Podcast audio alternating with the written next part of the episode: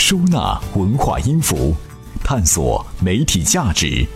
充电时间，文化媒体人频道。每日必知。旅行租房网站空中食宿最近推出正能量新闻节目《每日善良新闻联播》。不过，比起之前主旨广告的火爆，辛苦煲的鸡汤，观众似乎并不愿意买账。看来，以新闻的形式播鸡汤不是个好办法。近日，摩根士丹利前首席财务官露丝·波拉特出任谷歌首席财务官之后，首次公开亮相，说他受到了热烈欢迎，都是轻的。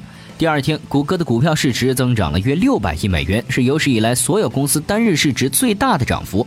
但谷歌以后再想花钱搞谷歌眼镜和无人驾驶汽车这种项目，可能就没那么自由了。据彭博社报道，所有人类表面上的超能力都源自于极度不正常的基因偏差，而这些遗传异常值却是许多制药公司梦寐以求的，因为加以利用可以开拓出一个获利丰厚的广阔市场。近日，培生卖出《金融时报》的消息，进一步表明了其转移业务重心的决心。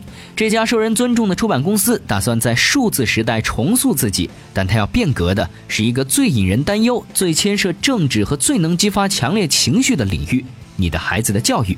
这激起了很多人的愤怒。这里是充电时间，文化媒体人频道。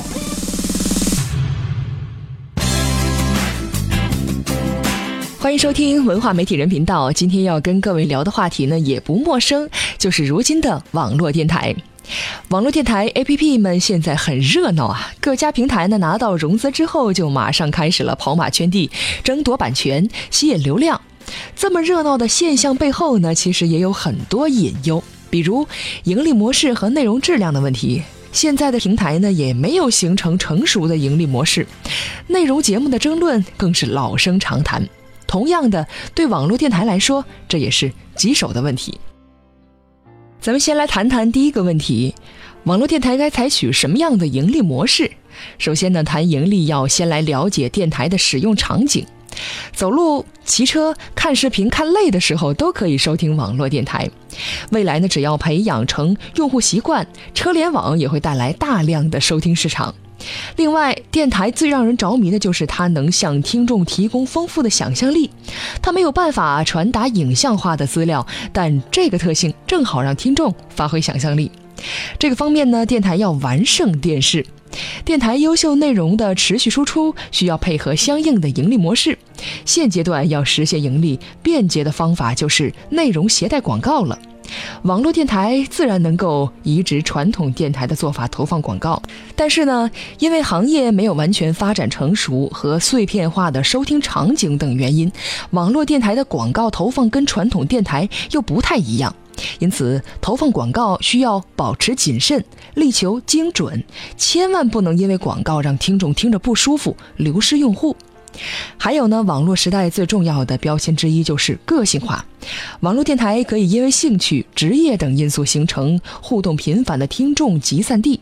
电台扮演一个可存储的声音、可播放声音的服务器，听众可以因声音媒介在一起学习、交友、娱乐。这无疑是一个等待开发的多元的市场。这第二个问题嘛，就是如何确保网络电台的内容质量。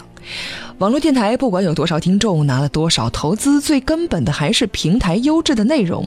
说到内容呢，就不得不提版权了。网络电台在过去一年里争夺版权的战争从来没有结束，貌似走上了网络视频的老路。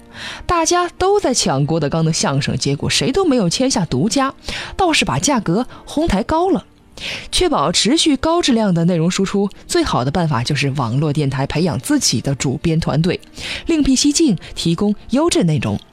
未来网络电台的主流呢，应该是小而美的模式，新闻资讯、有声读物、行业分析等不同领域的内容，分门别类交给擅长的团队，术业有专攻，打造差异化路线。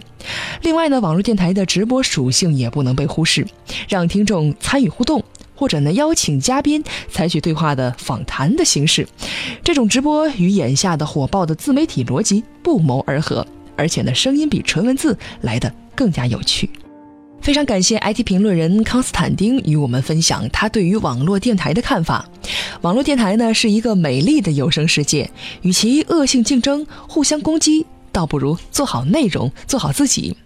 关于网络电台的生存和发展，还不止于我们讨论的这些。您想详细了解的话呢，可以在充电时间的微信公众账号中回复“网络电台”四个字，就可以看到相关内容了。感谢您的收听，我们明天再会。怎么样关注我们的微信公众号呢？您在微信内搜索“充电时间”，就可以找到加 V 的我们了。关注后赶紧开始每日签到，积分可以兑换礼品哦。